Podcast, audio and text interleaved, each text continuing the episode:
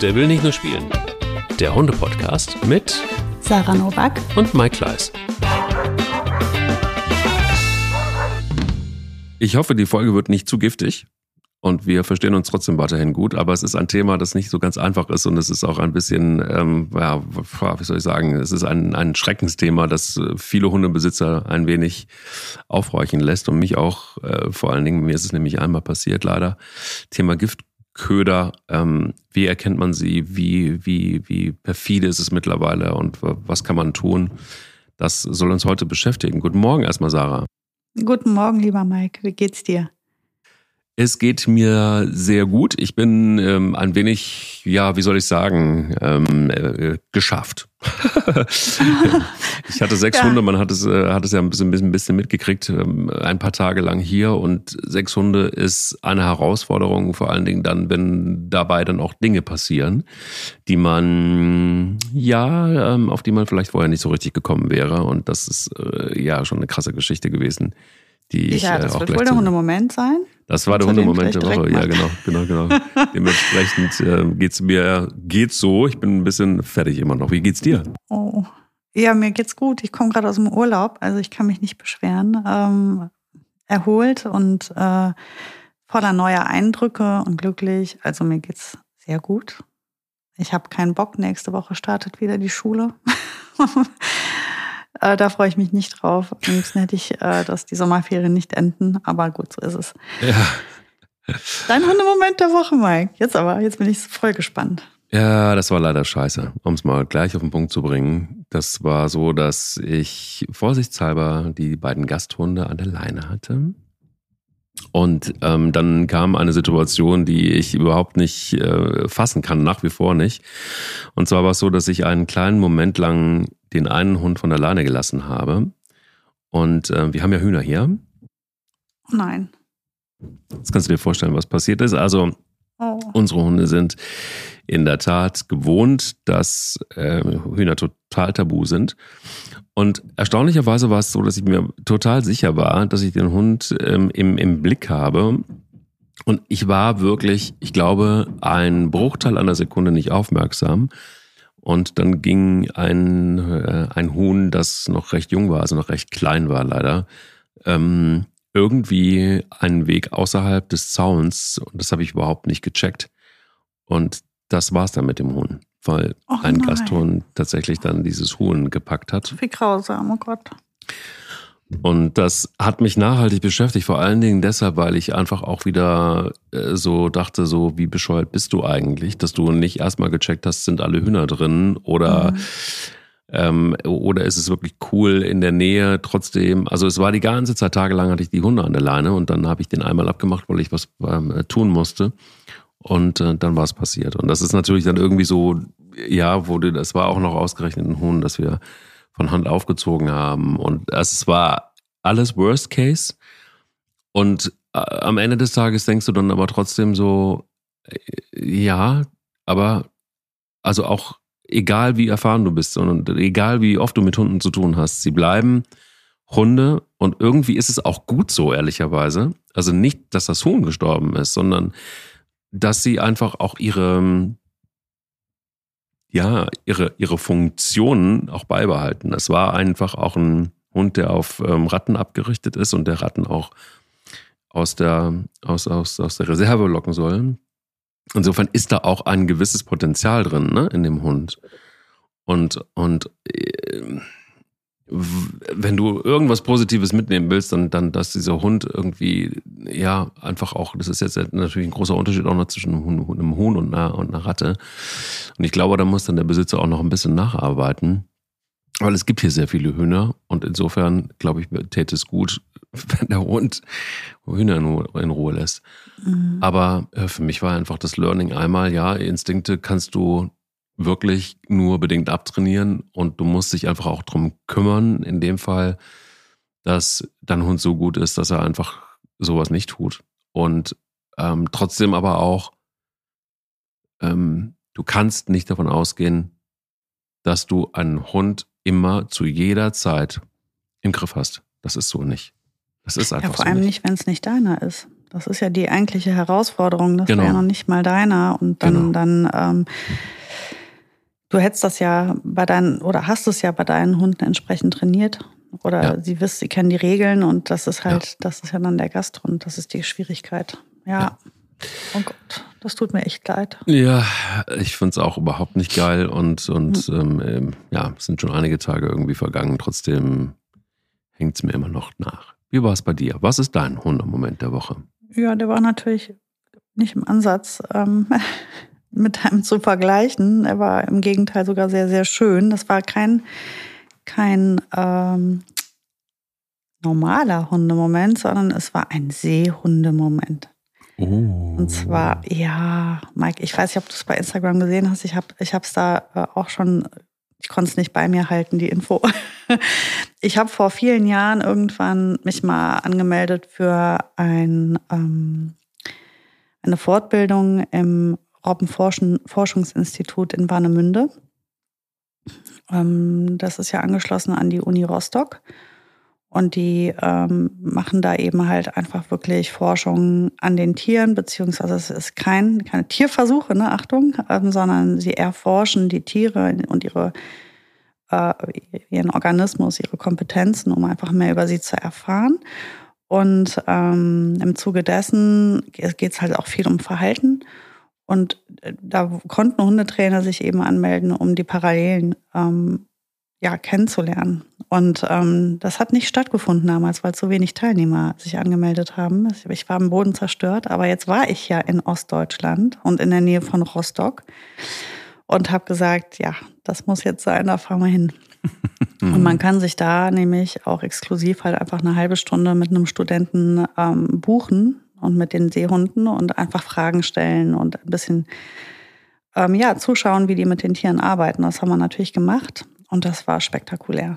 Und da gibt es tatsächlich wirklich unfassbar viele Parallelen. Also was die Sinnesorgane angeht, da driftet es halt auseinander aufgrund der natürlich der, des Lebensraums. Ähm, die müssen unter Wasser ganz andere Kompetenzen haben als unsere Hunde an Land. Aber ähm, was die kognitiven Fähigkeiten angeht und das äh, Lernverhalten, sind das, ist das einfach letztendlich vergleichbar. Die arbeiten mit Pfeifen, Klickern, Kommandos, ähm, die hören auf ihren Namen, die können Tricks machen, wie Hunde das auch können und sind genauso verrückt auf Leckerchen wie Hunde. Das war total niedlich. Also die haben halt wirklich, also auch das, was ich am spektakulärsten fand, das waren äh, insgesamt 15 Seehunde. Ähm, beziehungsweise nein, es, ähm, ja, es waren, da war noch ein Seelöwe dabei und ein ähm, Seebär. Ansonsten waren das halt die ganz klassischen Robben und äh, ah nee, und noch zwei Kegelrobben, genau. So. Jetzt haben wir alle aufgezählt. So, und, äh, aber es gab halt eine Handvoll Junghunde, ja, also junge Seehunde.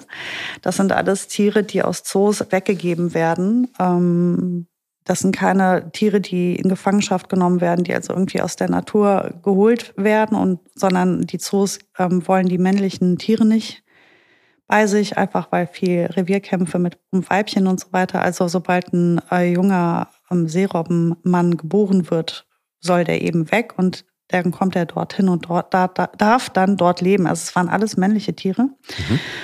Also auch spannend. Und ähm, ja, und während der dann gearbeitet hat, standen die halt da echt Schlange alle. Das war total geil. Die standen halt alle Schlange und wollten mitmachen und die Junghunde haben halt gefuscht, haben sich nicht an die Regeln gehalten, sind einfach hoch aus dem Wasser raus, haben sich hingestellt, haben angefangen, irgendwelche Tricks abzurufen, die gar nicht verlangt worden sind, einfach um den Fisch abzugreifen und so. Und ich dachte so, ey, das ist ja wie Hundeschule hier. Das ist ja wie bei mir in der Krass. Hundeschule. Die Junghunde benehmen sich nicht. Die versuchen alles mit ihrem Charme und äh, dann werden sie wieder weggeschickt, dann gehen sie, dann kommen sie von einer anderen Stelle wieder ran. Also es war, ich habe so gelacht. Das war ein so schöner Moment, weil ich wirklich das Gefühl hatte, ich bin in der Hundeschule, nur halt eben mit Seehunden. Ähm, sehr, sehr schön, sehr interessant, ein außergewöhnlicher Moment. Für mich ähm, auf jeden Fall der Seehundemoment der Woche. Der Seehundemoment der Woche. Ob wir den da regelmäßig einführen sollen, mal gespannt. Vielleicht, ja, ja, gut, ähm, dann müsste ich da öfters mal hin. müsste Ne? öfters hin, ja, genau. Oder du, bist ja Oder näher dran. Das stimmt. Sag mal, ähm, Thema Giftköder. es ist tatsächlich ja wirklich ein krasses Ding. Ich habe ähm, mich jetzt leider einmal erwischt, also nicht mich, sondern den Hund damals. Das waren meine ersten Hunde, Neufundländer, die Hündin.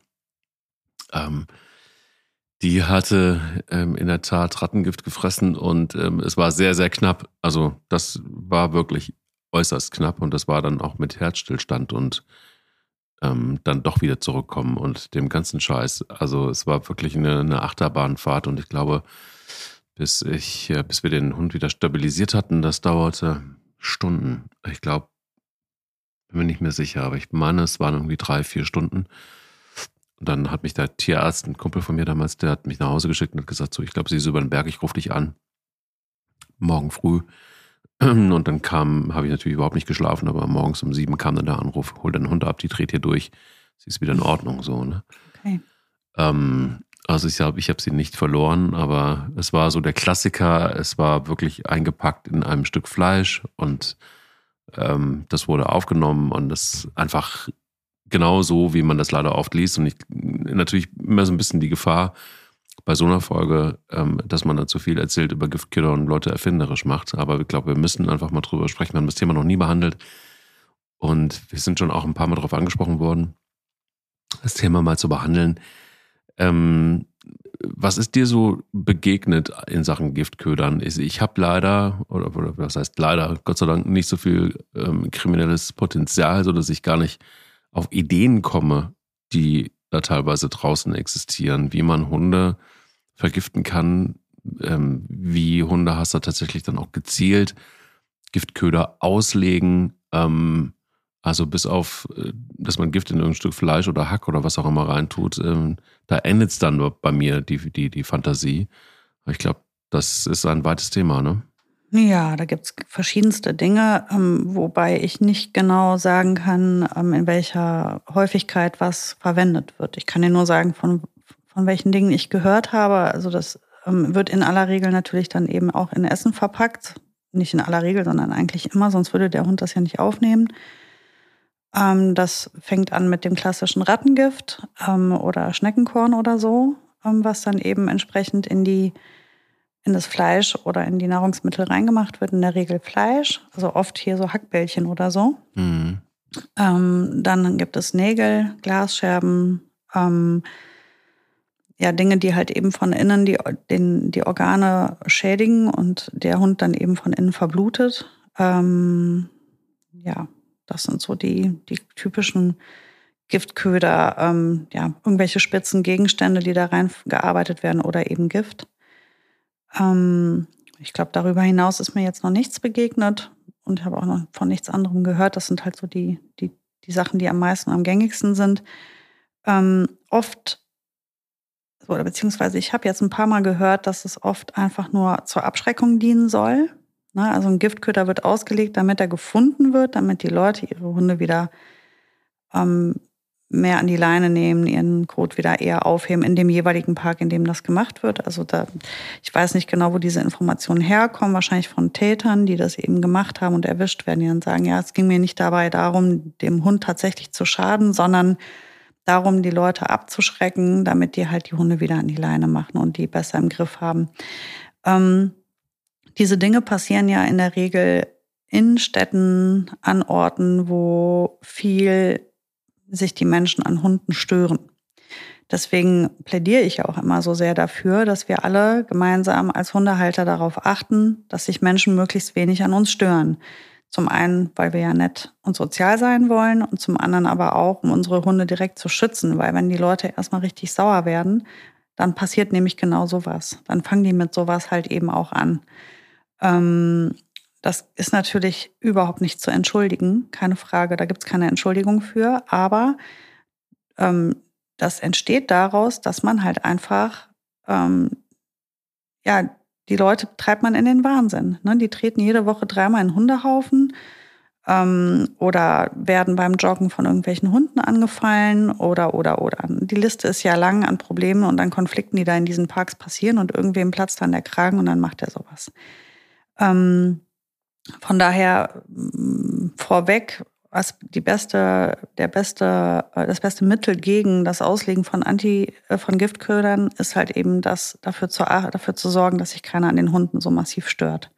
Also erstmal Hunde erziehen und natürlich ganz wichtig, den eigenen Dreck immer wegmachen.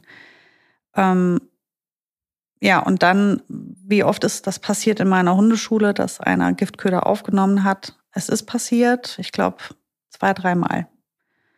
In den letzten zehn Jahren habe ich das erlebt. Ich habe oft von Menschen gehört, die jemanden kannten. Aber so direkt, dass ich jemanden kenne, dem das passiert ist, ja, dreimal, glaube ich. Ähm, eine meiner Kundinnen hat den Hund fast dran verloren. Äh, bei den beiden anderen war das schnell über den Tierarzt gelöst. Ähm, der eine Hund, das war ein brauner Labrador.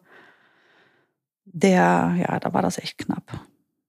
Und ähm, ich habe tatsächlich eine Kundin oder ein Kundinnenpärchen gehabt, ähm, die haben ihren Hund verloren, aber nicht an einem Giftköder, sondern an einem Giftpilz. Die sind mit dem Hund äh, mit dem Wohnwagen in Urlaub gefahren an Fluss und ähm, sind dort spazieren. Das war auch ein Labrador, der alles frisst, was er findet. Und der hat halt einen Pilz gefressen, einen hochgiftigen. Ich kann dir jetzt ehrlich gesagt nicht sagen, welche, welche Art Pilz. Der hat es nicht mal bis zum Tierarzt geschafft. So, das also mal am Rande. Ne? Es gibt mhm. ja nicht nur die Giftköder, es gibt sonst was alles, was da sein kann. Ähm, auch Grillreste können für Hunde super gefährlich werden. Wenn im Sommer im Park ähm, gegrillt wird, viele Menschen machen das nicht weg, lassen den Kram da liegen. Das siehst du ja oft, wenn du morgens äh, am Wochenende in den Park gehst, siehst du die, die Grillstellen von den Menschen mit Bergen an Müll oder irgendwelche Schälchen mit den Fleischresten. Und ähm, ja, da kann dir ehrlich gesagt auch viel passieren. Ne? Da kann auch viel schiefgehen, wenn die äh, da Hähnchen fressen und so ein Splitter einmal falsch ähm, durch die Speiseröhre geht oder im Magen oder durch den Darm nicht richtig, wie auch immer, ähm, kann das auch zu Verletzungen führen. Also es gibt keine genaue Statistik. Es ist aber so, dass Tierschützer, Ordnungsämter und auch die Polizei davon ausgehen, dass es mehrere tausend ausgelegte Giftköder pro Jahr gibt. Und die Tendenz ist tatsächlich steigend. Ähm, und ich glaube, das ist einfach, hat auch sicher auch damit zu tun, dass es immer enger wird, ne? Also immer mehr Menschen und auch auf engem Raum. Und ähm, genauso wie du sagst, das ist einfach, glaube ich, wirklich äh, Tierhasser, Hundehasser gibt es überall. Aber diesen Schritt zu tun, ähm, dann ganz gezielt sich wahrscheinlich auch zu informieren, dann gezielt sowas auszulegen als Köder, ähm, gezielt auch eine Strategie zu verfolgen, so nach dem Motto, da sind dann öfters mal Hundeansammlungen zum Beispiel ähm, wo man dann davon ausgehen kann, dass es einen ähm, erwischt. Das finde ich schon, hat eine Qualität, die krass ist, finde ich, und die ich auch, also ist nicht nur, nicht nur abscheulich ist, sondern es ist einfach auch so, dass ich mir denke, sowas treibt Menschen da rein, ähm, dann so einen Schritt zu wagen und, und auch aktiv zu werden und das auch umzusetzen. Ich meine, dass, dass wir wahrscheinlich relativ viel kriminelles Potenzial um uns herum haben, ist, glaube ich, jetzt ähm, nichts Neues und dass Menschen einfach auch immer mehr zu krassen Methoden greifen und auch dünnhäutiger werden. Und je nachdem, wie die Lage so ist, ist es natürlich dann einfach auch vielleicht nochmal ein bisschen schlimmer. Und klar, ähm, haben die letzten Jahre ja irgendwie alle mit uns was gemacht, mehr oder weniger. Und jetzt kommt noch so ein Kackkrieg dazu. Ähm, Preise, die immer teurer werden. Menschen kämpfen so ein bisschen einfach auch um ihre Existenz streckenweise. Und das macht auch was mit einem. Aber dass man dann vor lauter Frust äh, zu solchen Mitteln greift, erschließt sich mir nicht. Und ich weiß auch nicht, wie da die Strafen sind, wenn du da erwischt wirst. Aber ich würde mal vermuten, dass das jetzt einfach immer noch relativ milde ist. Und es gibt ja auch Tierschutzorganisationen, die das schon seit Jahren, also Peter ist eine, aber schon seit Jahren ganz klar fordern, dass diese Regularien da geändert werden müssen. Ja, ich glaube, das Thema ist ja immer noch, dass das Tier ja eine, ein Eigentum, also ein Gegenstand, wie ein Gegenstand. Das ist Sachbeschädigung, einen Hund zu vergiften, glaube ich. Ich weiß, nee, das ist eigentlich jetzt ist einfach. Ist nicht mehr ganz äh, so. Nee, es ist Mutmaßen. nicht mehr ganz so. Es war früher so, ne? Ja, ist früher so. Nicht mehr, ist nicht ja. mehr so. Aber trotzdem sind die Strafen natürlich immer noch, immer noch äh, lapidar. Ne? Das ist wirklich.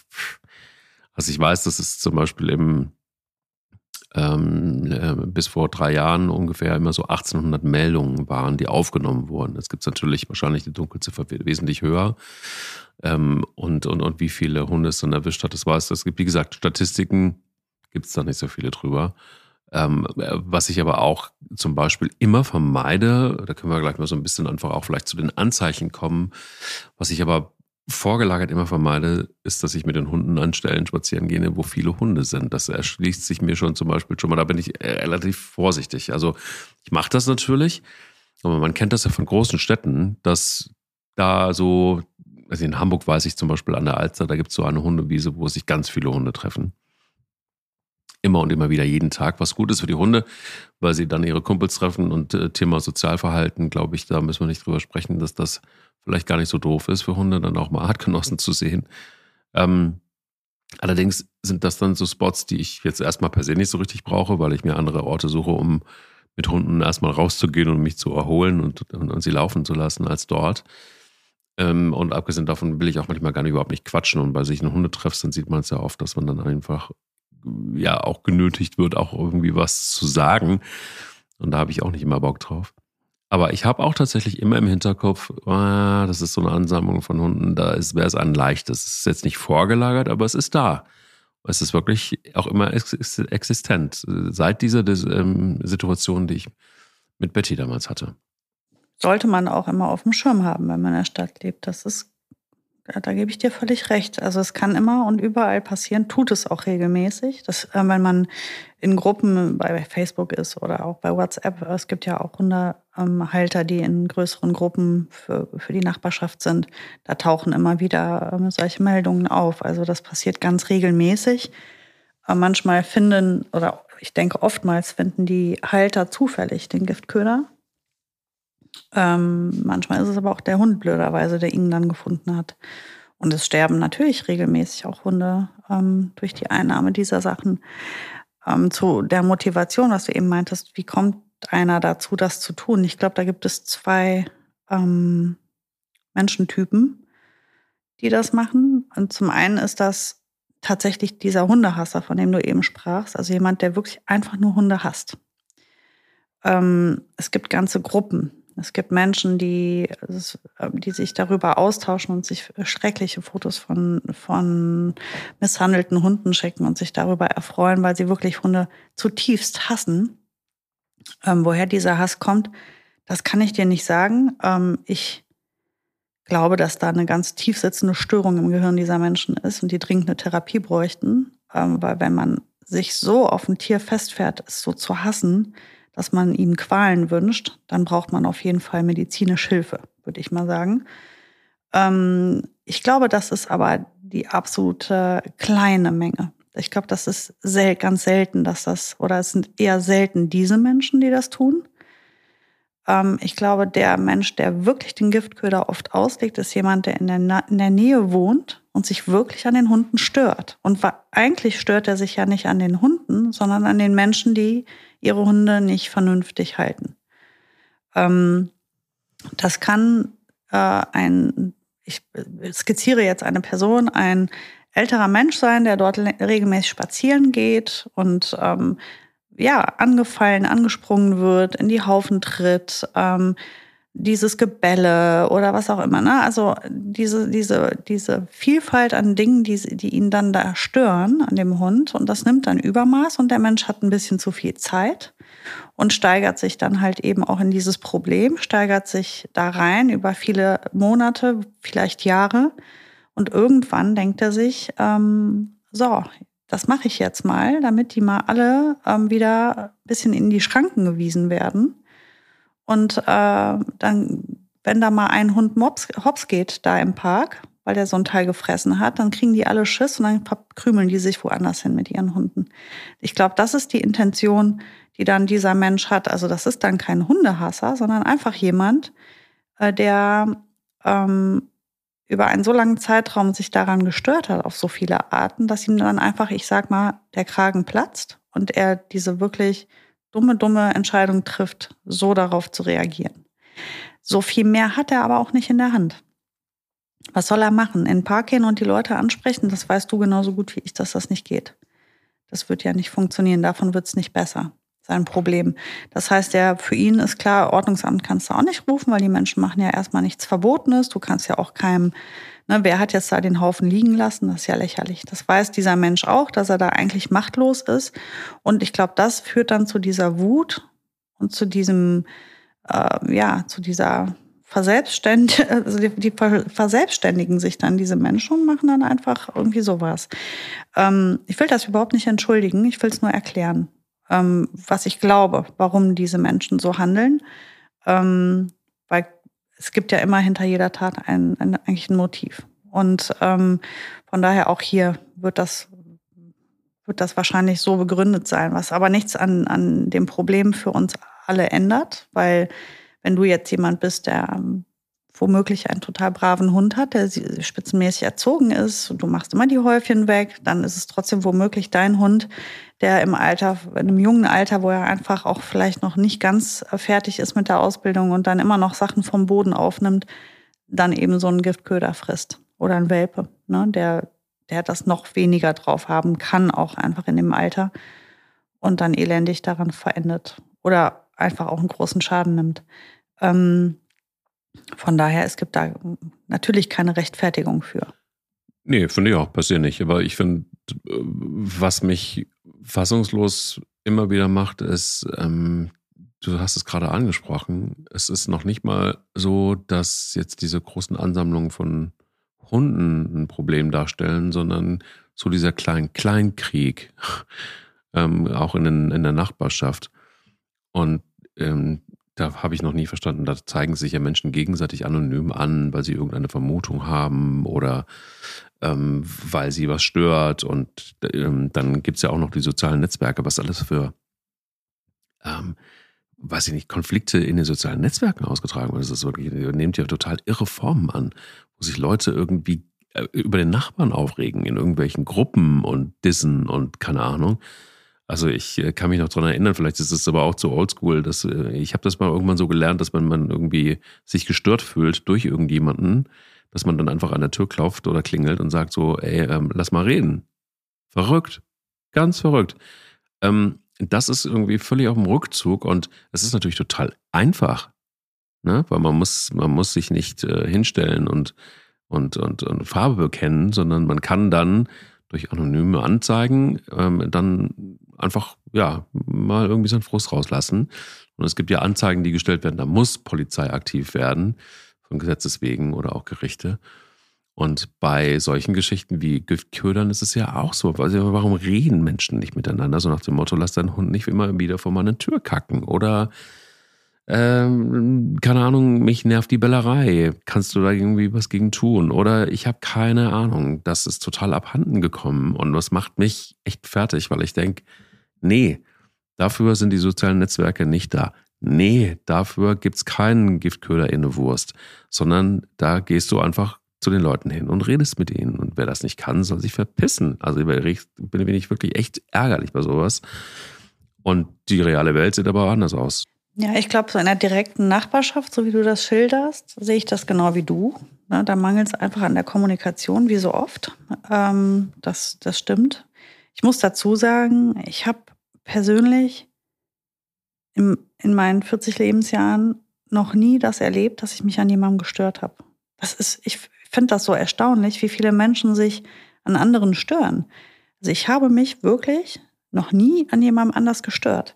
Wir haben hier zwei Häuser weiter eine Familie mit einem jugendlichen äh, Sohn, der ganz regelmäßig nachts äh, mega fett abfeiert.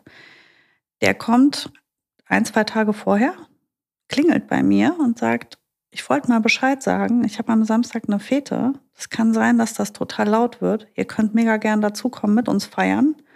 Oder wenn es nicht geht, sag einfach Bescheid. Alleine schon, weil dieser süße Junge, da immer an der Tür steht und das so sagt, werde ich doch niemals dem jetzt da seine Party versauen. So, das ist schon mal das eine. Also die Kommunikation vorab hat ja schon, bewirkt ja schon ganz viel bei deinen, bei deinen Nachbarn, ne? dass der Kerl einfach rumläuft, überall klingelt und sagt, ich werde feiern. Es könnte lauter werden. Wenn was ist, kommt doch bitte rüber, sagt Bescheid. Ne? Dann drehe ich leiser. Ich vermute, weil ich das nie höre, dass es leiser wird da, der feiert halt ordentlich durch, dass auch keiner sich daran stört. Vielleicht einfach, weil er vorher überall geklingelt hat. Ich kann es nicht sagen.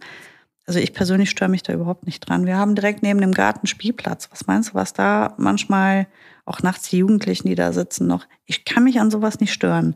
Weil ich mir immer denke, ähm, also ich weiß noch, ich hatte, als meine, meine Tochter ganz klein war und die wollte überhaupt nicht schlafen. Ne? Also die war dann so, wir sprechen, sechs, sieben, acht, neun Monate alt.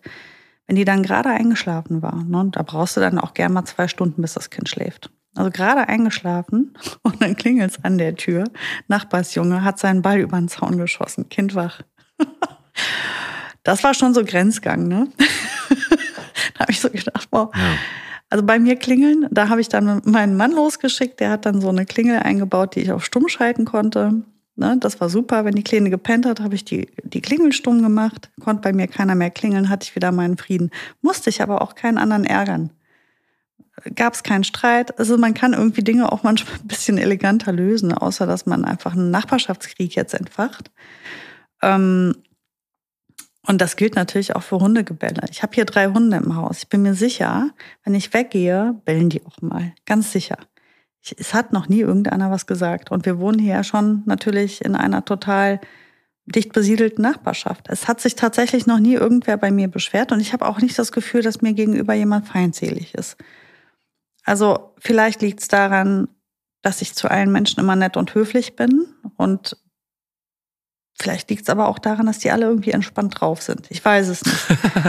ähm, es gibt halt, es gibt halt Gründe, sich zu ärgern, sicherlich, ne, wenn du nachts nicht schlafen kannst regelmäßig oder sowas. Aber dann geh mal rüber. Dann versprech mal. In dieser Parksituation mit den Giftködern hast du ja das Problem als Mensch, du hast ja, du kennst die Leute ja nicht. Das sind womöglich gar nicht deine Nachbarn. Also wenn du jetzt hier in Köln in den, in, meinetwegen in den Beethovenpark gehst, der ist mitten in der City, da drumherum wohnen mehrere hunderttausend Leute äh, oder zehntausend Leute. Ähm, wen willst du da jetzt ansprechen? Dann ist es ja so, jetzt gerade spätestens nach Corona ähm, sind so viele Hunde in unserem Land. Also wir haben eine solche Menge an Hunden, dass ich mir einfach vorstellen kann, also ich persönlich gehe ja schon mit meinen Hunden auf keinen Fall mehr in der Innenstadt in den Park. Weil ich werde mich daran stören. Mich wird das stören, dass da so viele Hunde einfach von der Leine gelassen werden, die unkontrolliert irgendwo hinrennen. Ähm, die verlassen auch die Hundefreilauffläche, die rennen hin, wo sie Bock haben, die, die gehen und machen ihr Ding. Ähm, das sind, das Ding ist halt, da sind 100 Leute unterwegs. Drei benehmen sich nicht. Die drei sind natürlich die, die auffallen. Von den 97 anderen spricht ja keiner.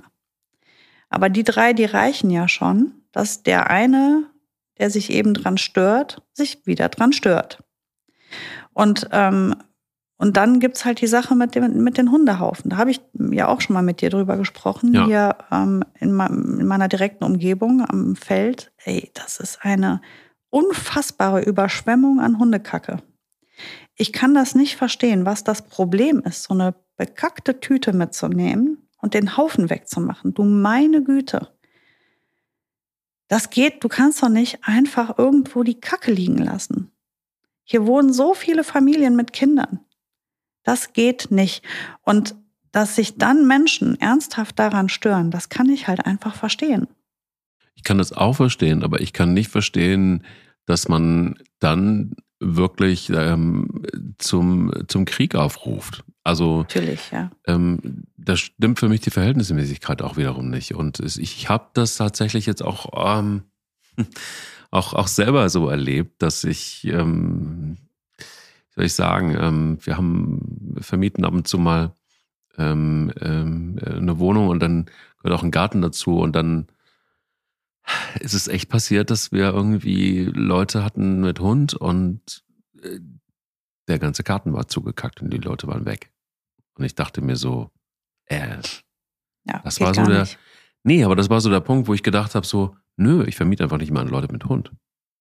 So weit kam es dann. So wurde dann im ersten, in the heat of the moment, und natürlich dann irgendwann kommst du dann wieder zu dir und denkst dir so, okay, ist auch nur Kacke. Im ähm, wahrsten Sinne. Ja, genau. Ähm, und es ist einfach ähm, Respektlosigkeit letztendlich einfach auch. Und ähm, du kannst jetzt irgendwie nicht alle Hundehalter dann irgendwie dafür bestrafen. Aber ich habe mich auch total geärgert. Ich würde jetzt nie auf die Idee kommen, irgendwie auch nur einen Schritt weiter zu gehen. Ähm, aber es ist tatsächlich wirklich, ich kann, ich hab, kann das nachvollziehen, was du sagst. Ich finde es auch nachvollziehbar, wenn Menschen sich da total drüber ärgern, dass sie sich ja noch über die Maßen aufregen.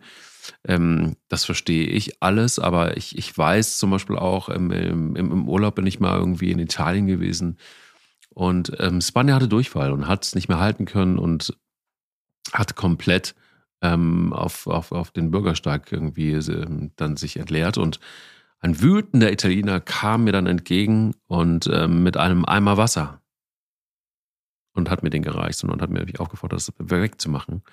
Ich habe mich dann einfach höflich bedankt und habe gesagt, danke dafür. Er hat sich tierisch ja, aufgeregt. Aber er hatte sofort auch eine Lösung parat, so weißt du, wo ich dann denke, ja klar, es ist ein totales Recht, sich, ähm, sich aufzuregen, weil es natürlich dann irgendwie Dünnpfiff vor der Tür zu haben, ist auch nicht so toll.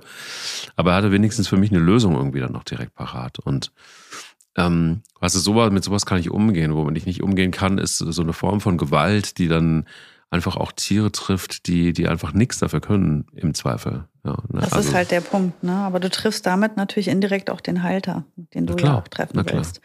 Und ähm, ich bin total bei dir. Es gibt keine Rechtfertigung für das Auslegen von Giftködern. Keine Frage.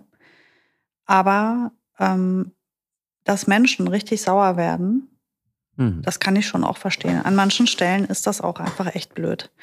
Und ähm, wenn das so ein Unglück ist, jetzt wie bei Spanja, und das, ähm, ich glaube, das würde ja auch jeder sehen, wenn da ein Fladen liegt, ja, den, den kannst du ja kaum mehr aufheben, vielleicht, ne? Dann legst du womöglich irgendwie viele Blätter drauf oder äh, versuchst das irgendwie so zu regeln, dass da nicht äh, jemand direkt reintreten kann oder so.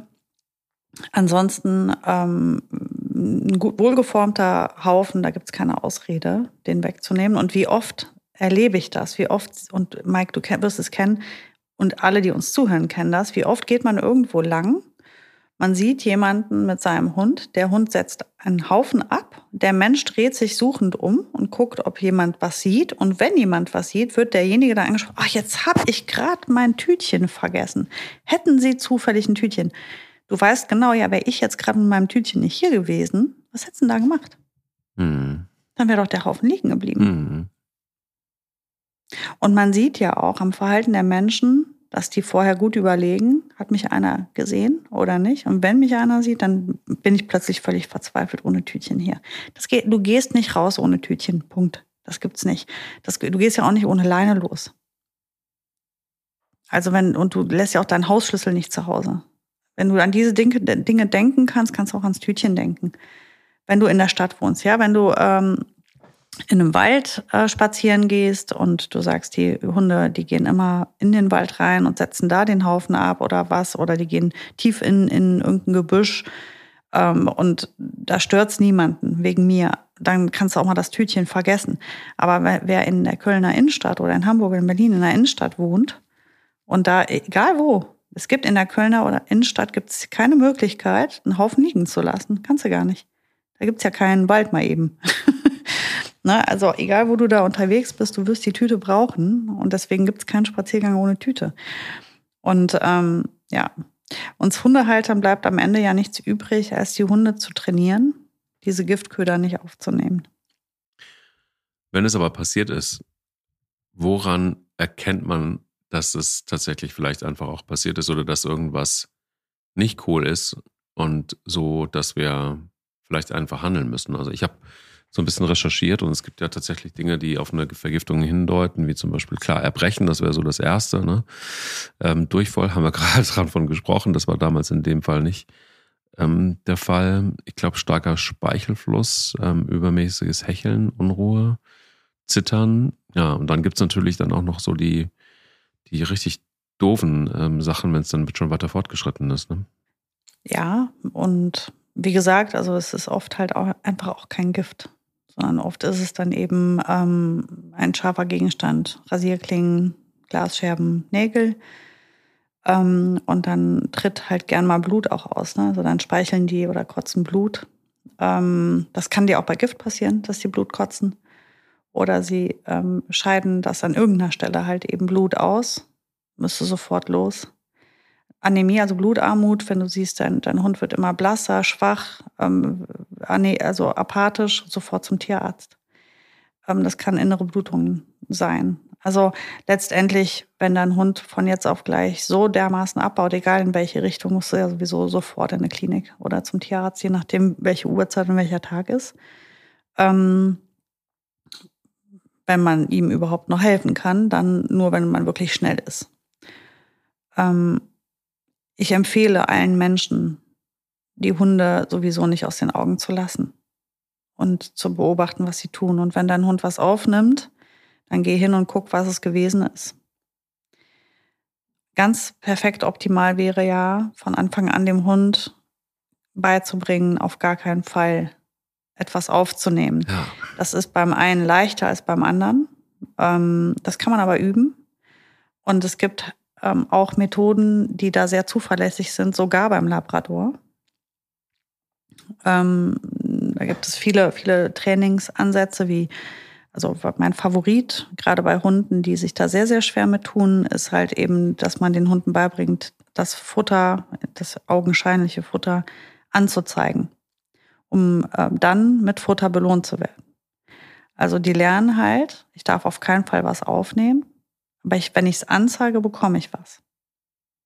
Das heißt also, wenn die Futter finden, wenn die was Essbares finden, dann zeigen sie es an auf, es gibt verschiedene Arten, wie man anzeigen kann. Am besten wäre halt eine Platzablage und dann den Blick gerichtet auf den Gegenstand, so ein bisschen wie, beim, wie bei der Zielobjektsuche.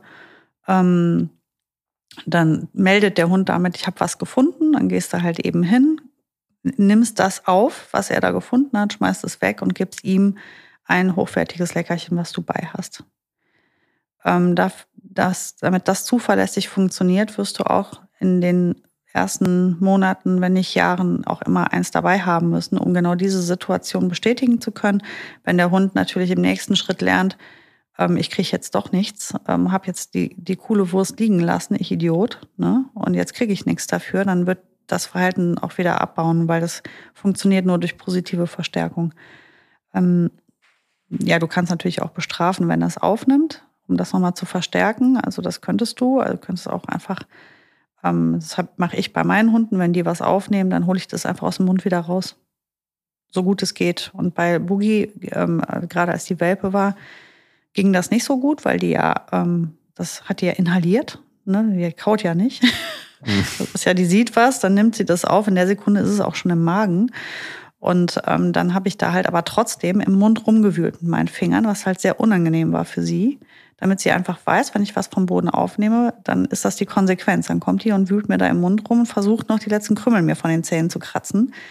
Ähm, das ist, dann hast du halt oft, arbeitest du quasi in zwei Richtungen. Zum einen ist es unangenehm, einfach was aufzunehmen. Zum anderen, wenn ich anzeige und nicht aufnehme, kriege ich eine, eine hochwertige Belohnung. Das lohnt sich für den Hund total, einfach dann eine vernünftige Anzeige zu machen und das Essen nicht aufzunehmen.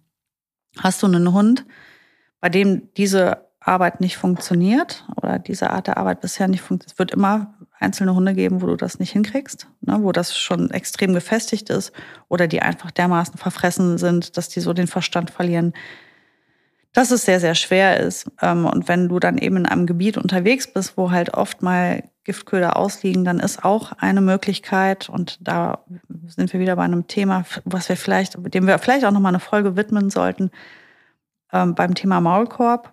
Maulkorb ist eine wunderbare Lösung für ein solches Problem. Ich habe lieber einen Hund, der mit dem Maulkorb spazieren geht, damit er nicht vergiftet wird. Mhm. Ähm, wenn ich jetzt weiß, ich gehe in einen Park, wo halt regelmäßig Giftköder liegen und ich habe meinen Hund absolut nicht unter Kontrolle, möchte den aber gern frei laufen lassen, dann ist der Maulkorb erstmal keine schlechte Lösung. Der Hund kann, es gibt ja Maulkörper, die den Hund überhaupt nicht einschränken. Ne, der kann bellen, der kann hecheln. Das ist nicht keine, keine Schlinge um die Schnauze. Das ist ein Korb, der liegt weich, gepolstert auf dem Nasenrücken auf. Das ist ein großer Korb vorne. Der kann auch trinken, der kann kommunizieren, der kann alles wunderbar über dieses dünne Drahtgeflecht, aber er kommt halt nicht an was Essbares ran. Er kann es nicht aufnehmen. Ähm, man, das ist zumindest für die Zeit, wo man trainiert, vielleicht auch einfach ein Mittel. Also das, was besprichst du am besten vielleicht auch einfach mit deinem Hundetrainer. Aber als äh, letzte Lösung finde ich die gar nicht schlecht. Einfach einen Maulkorb zu nutzen, wenn ich weiß, ich bin jetzt in einem Oder wenn jetzt gestern eine Meldung kam, Giftköder liegen in dem oder dem Park aus, das ist ausgerechnet meiner und ich äh, gehe definitiv dorthin, habe aber einen Hund, der einfach alles aufnimmt und wir sind noch nicht so weit mit unserem Training, dann finde ich das eine gute Lösung. Finde ich eine sehr gute Lösung. Vor allen Dingen ähm, dramatisch wird es ja dann, das hatte ich zum Beispiel, wenn ähm, der, der, der schwankende Gang, Taumeln, ähm, äh, damals in dem Fall war es auch, dass sie, ähm, der Terz drückt dann so ein bisschen auf das Zahnfleisch und ähm, das bleibt weiß, das wird also nicht mehr wieder nicht mehr wieder dunkel, dann aber auch große Pupillen und gerötete Augen und so, Atemnot.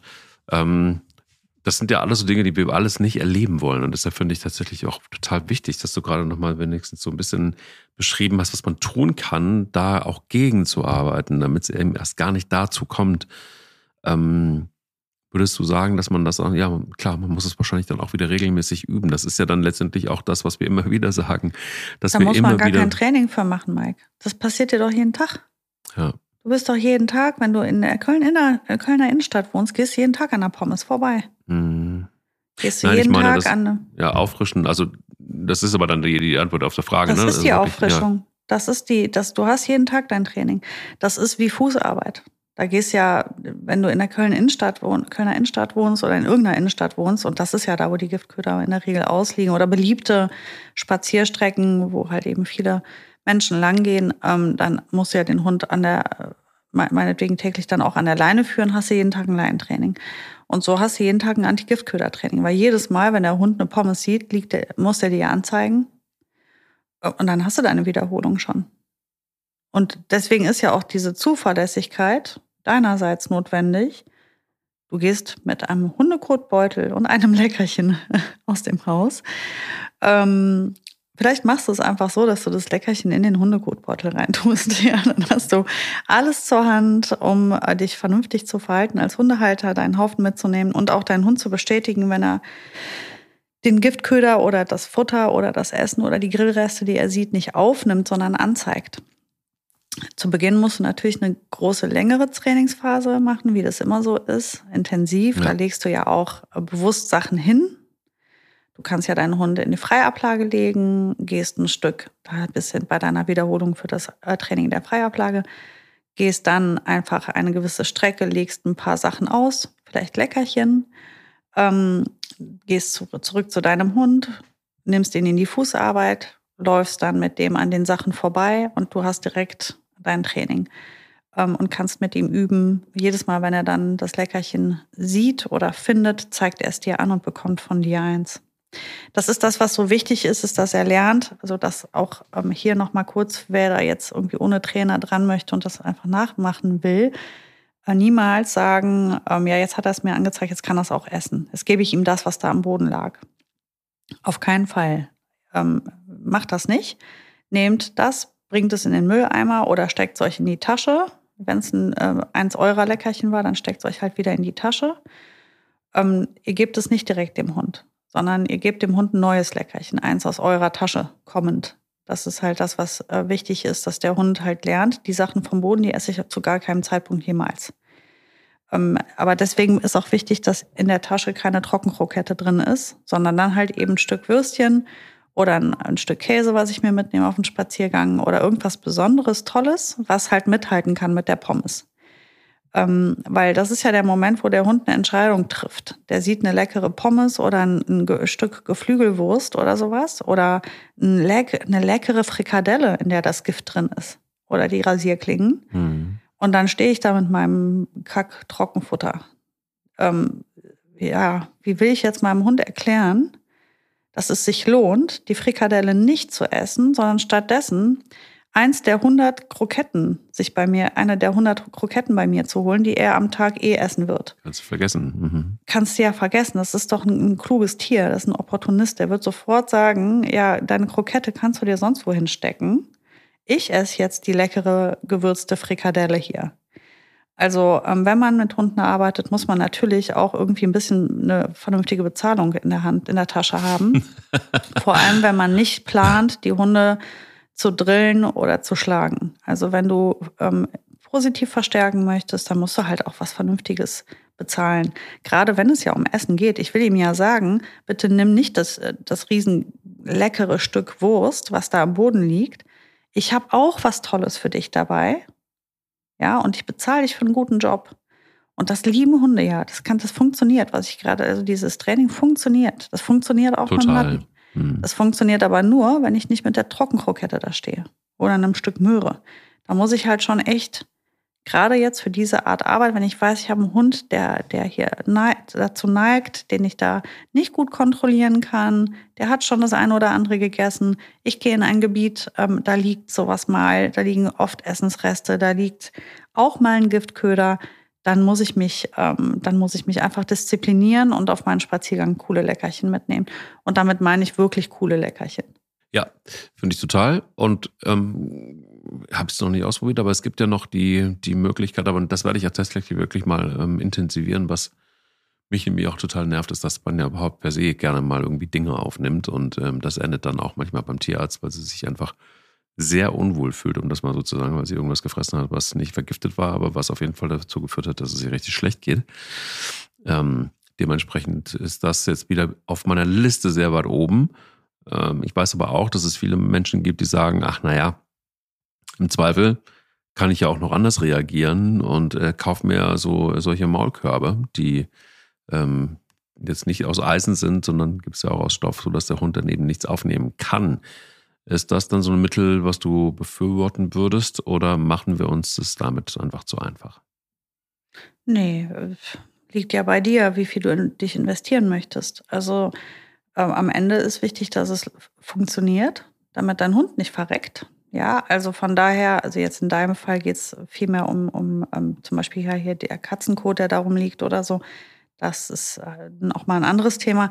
Aber ich sage mal, wenn es jetzt echt um Giftköder geht oder hier Rasierklingenköder geht, dann würde ich, ähm, wäre mir jedes Mittel recht. Ähm, ich persönlich bin natürlich als Hundetrainerin, ähm, würde ich, würde ich immer sagen, ich trainiere das und mache keinen Maulkorb drauf.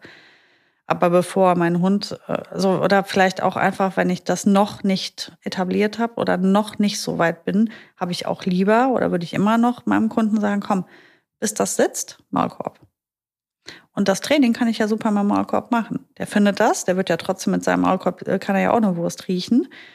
Ähm, kurz mal zu dem Ablauf der Übung. Ähm, jetzt Quick and Dirty ist nicht super detailliert, aber ich mache mal ähm, eine schnell, ein schnelles Beispiel ähm, im, im Aufbau. Die ersten Wiederholungen mache ich natürlich nicht mit der Pommes auf der Straße, sondern ich präpariere das. Ich lege eine leckere Wurst hin, ich gehe mit meinem Hund an der Leine vorbei. Und in dem Moment, wo der diese Wurst in die Nase kriegt, ne, also weil man sieht, er fängt an zu schnuppern oder er sichtet sie, das ist der Moment, wo ich sofort sage, Platz. Ähm, der Hund legt sich ab und ich nehme die Wurst vor seiner Nase auf und gebe ihm aus meiner Tasche das Stück Käse oder eine andere Wurst. Und wir gehen weiter das nächste Mal. Also die Wiederholung machen wir jetzt mal 10, 20 Mal. Der Hund sieht die Wurst und jetzt fange ich mal einfach mal an mit Wurst, ja, in meinem Training. Sieht die Wurst, in dem Moment, wo er sie erblickt, rufe ich schon Platz. Der kluge Hund wird nach dem, der zehnten Wiederholung die Wurst sehen und schon mal sich hinlegen. Und dann muss ich natürlich abfeiern, ne? Prima, bist du toll, du bist ja der Allerbeste. Hier hast du direkt drei Stücke Wurst gegen das eine, was da lag. ähm, und okay. ich feiere dich abgefahren, du bist der Allerbeste. So, und dann mhm. machen wir jetzt nochmal zehn Wiederholungen und der Hund kommt schon auf den Geschmack. Und jetzt muss ich das nachher nur noch ähm, generalisieren, also ausweiten auf andere Gegenstände. Das kann ich dann auf Katzenkot übertragen, das kann ich dann auf Brötchenstücke übertragen. Und da ist natürlich pfiffig. Ich ähm, gehe dann auch mal über, jetzt in Köln, über eine Zülpicher Straße, irgendwo, wo viele Restaurants sind, wo Leute hier Fastfood mitnehmen und denen die Pommes da runterfallen und das Eis vom Kind liegt. Und da trainiere ich mit dem Hund. Und das mache ich natürlich in der ersten Zeit sehr gezielt und bin gut vorbereitet. Und mein Hund wird diese Arbeit lieben. Der wird lernen, wenn ich was Essbares sehe, knall ich mich hin und Frauchen haut die gute äh, Bockwurst raus. Natürlich ziehe ich das vom Futter ab, natürlich sehe ich zu, dass ich ihm Leckerchen gebe, die er gut verträgt. Mein Favorit, ich sage es immer wieder, abgekochte Hähnchenbrust oder Putenbrust oder Geflügelfleisch, was abgekocht ist, da habe ich einfach kein schlechtes Gewissen. Ich weiß, mein Hund wird davon nicht dick, es ist ungewürzt, es ist überhaupt nicht ungesund, es schadet ihm gar nicht, der nimmt davon nicht zu. Ich kann nur sagen, die Arbeit lohnt sich, das einmal sich da in die Küche zu stellen und das abzukochen. Gerade wenn ich mit Welpen arbeite oder jungen Hunden, wo ich einfach viel auf die Ernährung noch achten muss. Putenbrust oder Geflügelfleisch abkochen. Und das, die fliegen da drauf. Die werden, die werden das tauschen gegen Putenbrust. Putenbrust ist super. Natürlich gibt es das nur für einen guten Job. Ich werde die Putenbrust nicht geben, weil der gerade so süß guckt. Mhm. Wichtig ist, dass der Hund weiß, dass es halt wirklich Bezahlung für Job.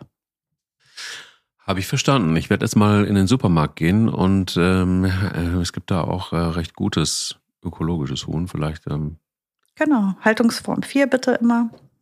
Ganz wichtig, wenn man es äh, zur Auswahl hat oder man fährt noch besser irgendwo hin, wo man sie freilaufen sehen kann.